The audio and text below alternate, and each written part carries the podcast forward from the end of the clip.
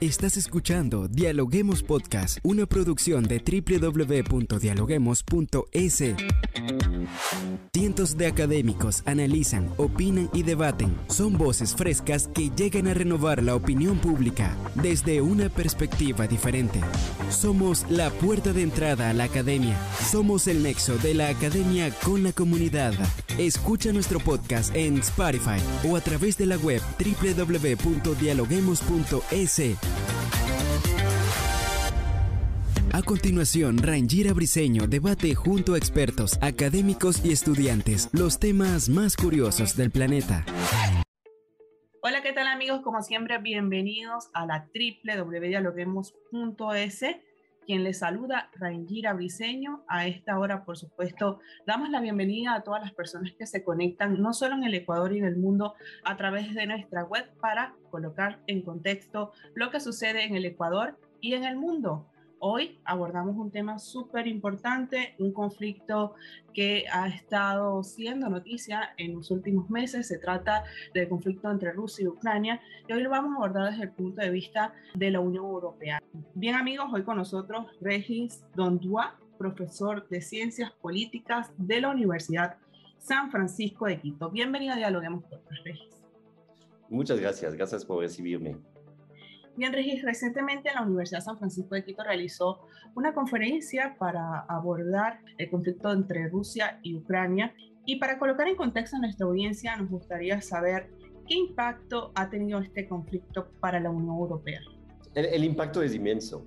Ah, el, impacto es uh, múltiple. Uh, estamos hablando de la situación militar, pero de seguridad, de defensa, pero también de economía, de políticas sociales, de refugiados no hay que olvidar que Ucrania tiene frontera con cuatro países de la Unión Europea, que son ah, Polonia, uh, Hungría y, Rumania. También Rusia, el país de Rusia, tiene fronteras con otros países de la Unión Europea. Entonces, ese conflicto es realmente a la puerta de la Unión Europea. Entonces, todo lo que está pasando en Ucrania tiene un impacto directo sobre no solamente los países vecinos de, Ucrania y, Rusia, pero también el resto de la Unión Europea. Como por ejemplo, le voy a dar un ejemplo fácil para entender. Estamos hablando de más de 5 millones de refugiados ucranianos que entraron en la Unión Europea. 5 millones, es inmenso. Entonces, pero la, la, cosa es que esos refugiados no solamente se quedan del otro lado de la frontera de, con, la, con la Unión Europea, es que con ah, la Unión Europea no hay fronteras, no hay visas, no hay pasaportes, los refugiados pueden irse en toda la Unión Europea. Entonces tenemos refugiados que entraron hasta Alemania, Francia, Bélgica, Holanda, España. Entonces hay una movilidad. Entonces los europeos ven la guerra todos los días en las calles no solamente tiene un impacto sobre su economía, sobre los productos en los supermercados, el precio de los productos, pero también a refugiados. Personalmente tengo amigos que acogieron refugiados eh, ucranianos en su casa, en, en Bélgica. Entonces sí, la guerra es muy importante y es muy concreta los europeos ven esa guerra todos los días. Eh, tomando como referencia lo que usted dice, este múltiple impacto que también lo hemos visto en distintas imágenes que han circulado en redes sociales y informaciones, con todo esto que está sucediendo, ¿existe quizás un despertar político de la Unión Europea? ¿Cómo describe el escenario? Sí, exactamente. La Unión Europea está, estaba, antes de la guerra, media dormida Ah, sobre todo en temas de política de, exterior, en términos de política de defensa. Ah, había países que no estaban muy motivados para crear una, una fuerza armada europea, que no, no entendieron bien por qué la, Unión Europea debería tener una, una política externa. A, nivel interno sí funciona bien, pero a nivel externo el trabajo de, de la Unión Europea no era muy reconocido. La guerra cambió todo. Ahora los países europeos, los 27 países europeos se dieron cuenta que es importante tener una política de defensa.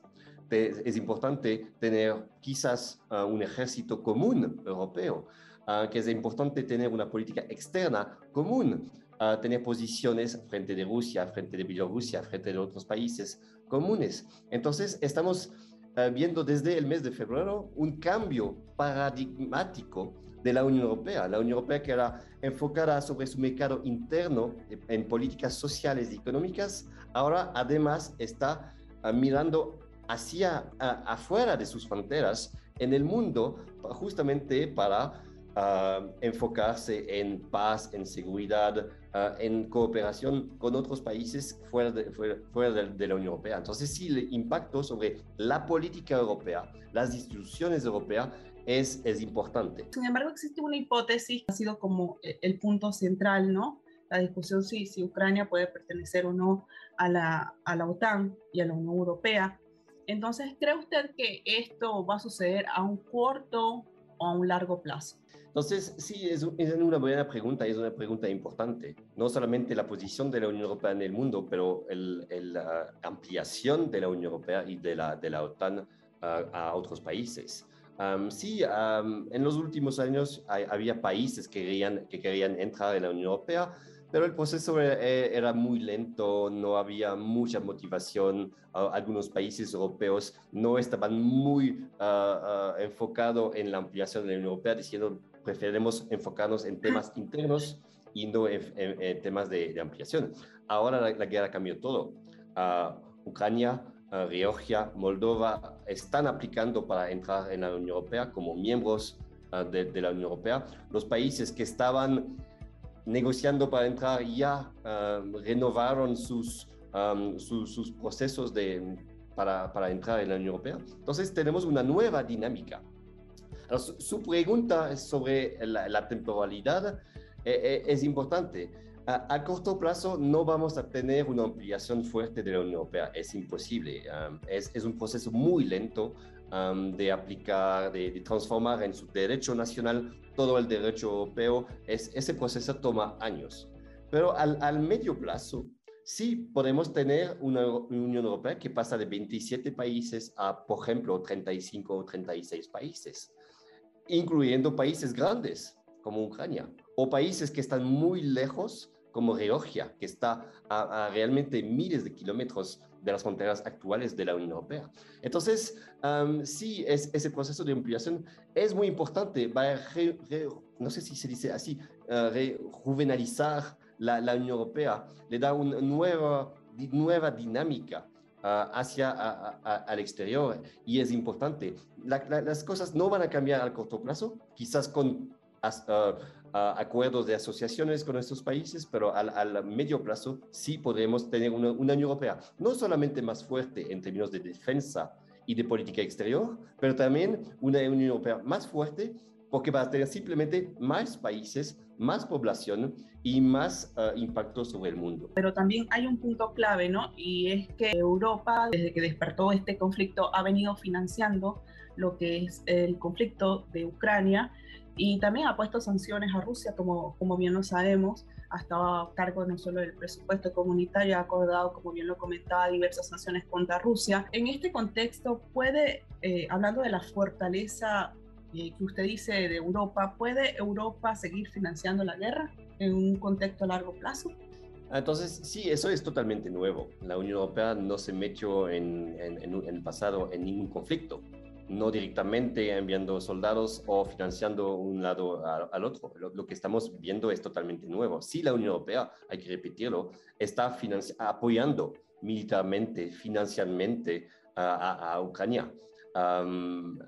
ya decidieron hace algunas horas ah, en Bruselas de subir esa, esa, ayuda militar uh, financiera a 500 ah, millones de euros más a comparación de lo que hicieron en el país. Entonces estamos a 2 mil millones de euros de apoyo militar en total de, la Unión Europea a, Ucrania. Entonces es, es, es, importante. Es totalmente nuevo, es totalmente inédito y eso también nos, nos da a pensar que va a haber un, un antes un después de la guerra de, de Ucrania.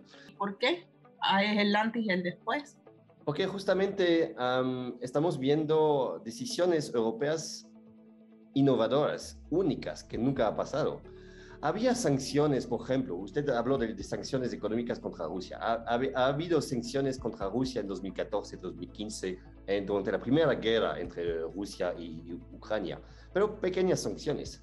Ahora estamos a una, hablando de una sexta uh, ola de sanciones económicas contra Rusia y Bielorrusia que afectan toda la economía de, de Rusia, bancaria, empresas, transportes, importaciones, exportaciones de diferentes tipos de productos de recursos naturales. Estamos, están hablando incluido de petróleo y gas natural, que era un tabú hasta algunas, algunas semanas. Entonces, es totalmente nuevo e inédito. Entonces, una vez que le haces para contra Rusia, le puedes hacer contra otros países. quizás la Unión Europea se va a meter en otros conflictos, va a quizás promover la paz y la estabilidad en otros conflictos que, que existen ahora o que podrían existir, existir en, en el futuro. Entonces, es, es importante que um, eventos quizás quieren decir que la Unión Europea sí decidió tener un papel más activo en la política internacional, en la escena internacional. Hasta ahora la Unión Europea era un actor europeo, y no tan, no tan global, no se metió en conflictos en Asia, África o, o, América Latina. Pero ahora sí, estamos eh, con un precedente eh, importante. Entonces, eh, regresando a su, su, pregunta sobre las sanciones económicas, también es, es totalmente inédito la, la, um, el tamaño de las sanciones es, es muy importante tiene un impacto sobre Rusia, también tiene un impacto sobre la economía ah, europea. Pero la economía europea es muy fuerte. Sobrevivió muy fácilmente a la crisis sanitaria del COVID-19. No hubo muchos problemas en la crisis uh, financiera de 2014-2015 y la, la, la, crisis económica antes. La Unión Europea sí tiene la capacidad de financiar la guerra al medio plazo no son esfuerzos que hacen ahora diciendo, ah, después en algunos meses nos vamos a, quedar sin dinero. No, la Unión Europea tiene esa capacidad al largo plazo, al medio plazo de financiar la guerra, de apoyar a, Ucrania y también a ayudar a Ucrania a reconstruirse. La reconstrucción de Ucrania es un tema importante. A comparación de Rusia, que no tiene a lo largo plazo esos recursos financieros, esa economía, esa estabilidad de economía. Claro, a propósito de esto que nos dice, y ya para ir finalizando, quisiéramos saber cuál es su visión desde el punto de vista de investigador. Eh, la guerra de Ucrania eh, continúa. Vladimir Zelensky hace poco dijo que ha pedido al Consejo de Seguridad de la ONU que se juzgue por crímenes de, de guerra y, y, pues el, el conflicto continúa. La Unión Europea vemos que como bien lo hemos analizado en esta entrevista el día de hoy, se ha fortalecido, pero hay amenazas de eh, una guerra nuclear. ¿Cree usted que este conflicto pase a mayores y cómo se prepararía en este caso la Unión Europea para participar en una posible tercera guerra mundial? Sí, no, no hay que olvidar que ese conflicto es un conflicto de alta intensidad es un conflicto bien, bien serio, con muchas destrucciones. Estamos, hemos discutido de, los millones de refugiados, ah, estamos hablando de miles de muertos, de soldados de los dos lados, pero también de civiles, de ciudades ah, totalmente destruidas como Mariupol. Es un conflicto de alta intensidad eh, y el conflicto más, ah, más eh, importante que, que, hemos eh, visto en el continente europeo desde el final de la Segunda Guerra Mundial. Entonces tenemos que regresar a, casi 70 años para tener este conflicto. Entonces sí, este conflicto es muy importante y potencialmente, es poco probable, pero potencialmente podría ah, ampliarse a, otros países, ah, a, tener, a involucrar más países esa probabilidad de una tercera guerra mundial es, eh, es, es, muy baja. sobre todo, no, no, no porque eh, Rusia tiene eh, armas nucleares, Rusia sabe perfectamente que si utiliza esas armas nucleares ya se, se acabó la política exterior de, de, Rusia y todo el mundo se va a, a, a, a, sancionar a Rusia, incluso los países por el momento que son, son neutros, o castigar a, Rusia. Pero Rusia sabe perfectamente bien que en términos de fuerzas armadas no puede llegar a una, una, guerra contra Europa, contra Estados Unidos o contra OTAN. Ah, no, no, no, el ejército ruso no está tan alto para poder ah, ganar esa guerra. Ya tienen dificultades ahora en Ucrania, que es un pequeño país al lado de, Rusia, con un pequeño ejército a comparación de Rusia pero el ejército ruso es mucho más pequeño que el ejército de toda la OTAN. Estamos hablando de los países europeos más Estados Unidos, Canadá. Entonces, es, ese grupo, ese bloque de países es el más poderoso en términos ah, de militar del mundo actualmente. Rusia lo, sabe pertinentemente bien. Entonces, la probabilidad es, es, muy baja, pero no podemos destacar, ah, no pensar que podría haber una ampliación quizás regional del conflicto. Ah, hemos escuchado las últimas semanas ah, algunas explosiones y tensiones en Moldavia, por ejemplo, que es un país vecino de eh, Ucrania. Entonces, una ampliación limitada es posible, pero una ampliación a nivel todo el continente europeo o a nivel de la planeta ah, es muy poco probable. Muchas gracias por habernos acompañado en esta entrevista. Muchas gracias. Gracias por escucharnos. No se olviden de seguirnos en nuestras redes sociales, Facebook, Twitter e Instagram como Dialoguemos Info y visitar nuestra página web dialoguemos.es. Soy Rangira Briseño y seguimos dialogando en podcast. Esto fue Dialoguemos Podcast. Escucha todos los programas de Dialoguemos Podcast en www.dialoguemos.es. Suscríbete para no perderte ningún episodio. Estamos en Spotify. Sigue escuchando Dialoguemos Podcast, el nexo entre la academia y la comunidad.